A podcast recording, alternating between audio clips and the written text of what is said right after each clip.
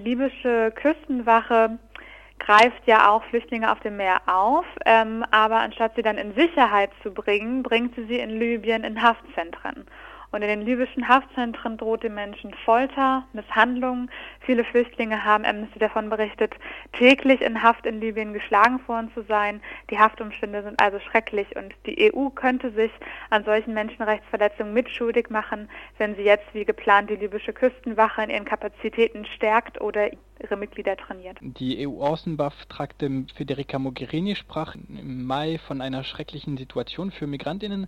Sie seien Sklaven von kriminellen Organisationen in Libyen und deswegen hat sie eine Zusammenarbeit mit Libyen im Bereich Migration angekündigt und sprach dabei von Management der Migrations- und Flüchtlingsströme, von gemeinsamer Verantwortung den Tod von Menschen in Libyen und im Mittelmeer zu verhindern, von Ausbildung und Unterstützung der Küstenwache in Migrations- und Sicherheitsfragen, von der Verstärkung der Kapazitäten an den Grenzen und auch von Zusammenarbeit mit der Internationalen Organisation für Migration und dem UNO-Flüchtlingshilfswerk. Das klingt alles nach einer sehr professionellen Zusammenarbeit, die sich um das Wohlergehen der Geflüchteten sorgt. Warum macht sich Amnesty International also Sorgen, dass diese Zusammenarbeit zu einer schrecklichen Misshandlung von Flüchtlingen und Migrantinnen in Libyen führen könnte? Die Rhetorik von Migrationsmanagement und besseren Kontrollen von Migrationsströmen ist eine, die wir oft hören in Zusammenhang mit Plänen zur Kooperation mit nordafrikanischen, aber auch zum Beispiel subsaharischen Staaten. Und das Problem, was dahinter steht, ist, dass wir es mit sogenannten Mixed Migration Flows zu tun haben. Also es geht darum, dass es sowohl Menschen sind, die einen Schutzanspruch haben, weil sie Flüchtlinge sind, weil sie vor Diktatur oder vor Verfolgung fliehen, und Personen haben, die aus präökonomischen Gründen migrieren, die vielleicht auch teilweise einen Schutzanspruch haben, aber vielleicht auch nicht. Und viele der Maßnahmen, die die EU dann mit Kooperationsstaaten vornimmt, ähm, hindern aber alle Menschen daran zu migrieren. Also sie verhindern auch, dass Flüchtlinge in ein Land kommen können, wo sie Schutz finden. An einer Kooperation mit Libyen ist halt besonders brisant, dass Flüchtlinge in Libyen keinen Schutz bekommen können. Libyen hat die Genfer Flüchtlingskonvention nicht ratifiziert. Es gibt faktisch keine Rechte für Schutzsuchende in Libyen. Wenn sie in Libyen sind und sich dort quasi ohne Erlaubnis aufhalten oder um weiter nach Europa zu kommen, ohne Erlaubnis eingereist sind, können sie auf unbefristete Zeit inhaftiert werden. Und wie bereits geschildert sind diese Umstände in der Haft dann wirklich katastrophal. Amnesty hat sich gegen diese Zusammenarbeit mit Libyen erklärt. Nun ist die gegenwärtige Situation im Mittelmeer und in Libyen, wie Sie beschrieben haben, alles andere als rosig für Flüchtlinge und Migrantinnen. Könnte es aus Menschenrechtsperspektive eine sinnvolle Zusammenarbeit zwischen der EU und Libyen in Migrationsfragen geben? Also ich denke, in der aktuellen politischen Situation ist eine Zusammenarbeit generell noch schwierig, weil auch die neue Regierung, die ja von den Vereinten Nationen gestützt wird, noch nicht im Land in dem Sinne etabliert ist.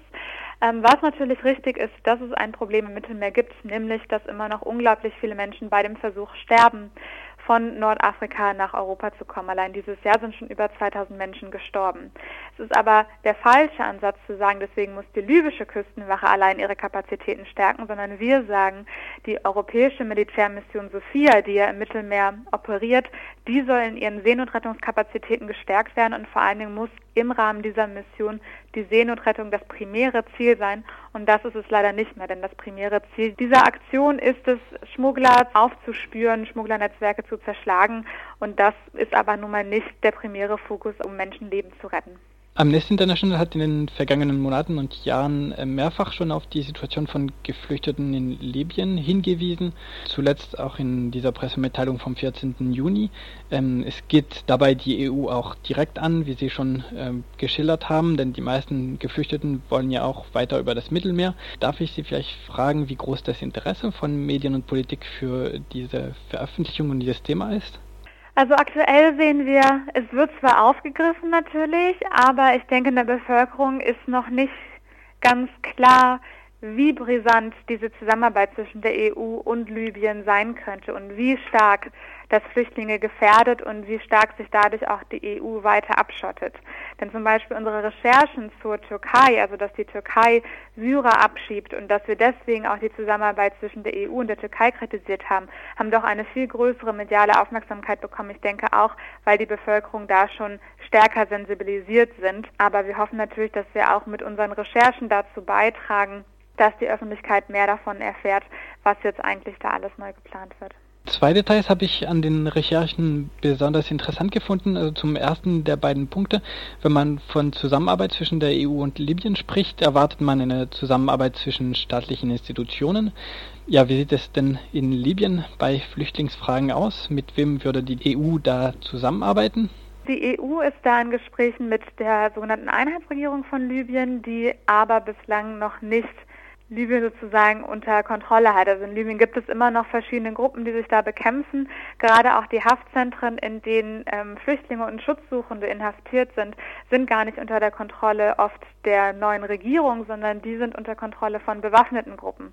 Also hier gibt es auch ein großes Problem, dass an sich eigentlich der Partner für die EU gar nicht in dem Land so etabliert bisher ist. Den zweiten Punkt, den ich äh, besonders interessant fand, ist die Rolle der sogenannten Schlepper. EU-Vertreterinnen oder auch von äh, den Mitgliedstaaten sprechen äh, bei irregulären Grenzübertritten immer gerne von Menschenschmugglern und Schleppern und betrachten sie vor allem als sehr böse Kriminelle, gegen die man vorgehen will. Amnesty hat aber auch betroffenen Berichte erhalten, bei denen äh, Schlepper zu den Haftzentren kamen, um die Flüchtlinge von der Hölle zu befreien. Äh, können Sie das vielleicht ein bisschen näher erklären?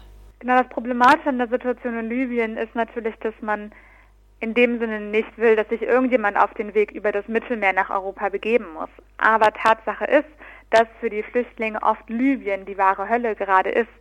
Und deswegen wollen wir nicht, dass die Flüchtlinge in Libyen sozusagen festsitzen. Deswegen appellieren wir auch an die Nachbarstaaten wie Tunesien, Algerien, dass sie quasi ihre Grenzen offen halten sollen für Flüchtlinge, die ja quasi in Libyen gerade festsitzen. Und generell sagen wir, das Effektivste, indem man Schleppern die Geschäftsgrundlage entzieht, ist, indem man Flüchtlingen sichere und legale Zugangswege ermöglicht.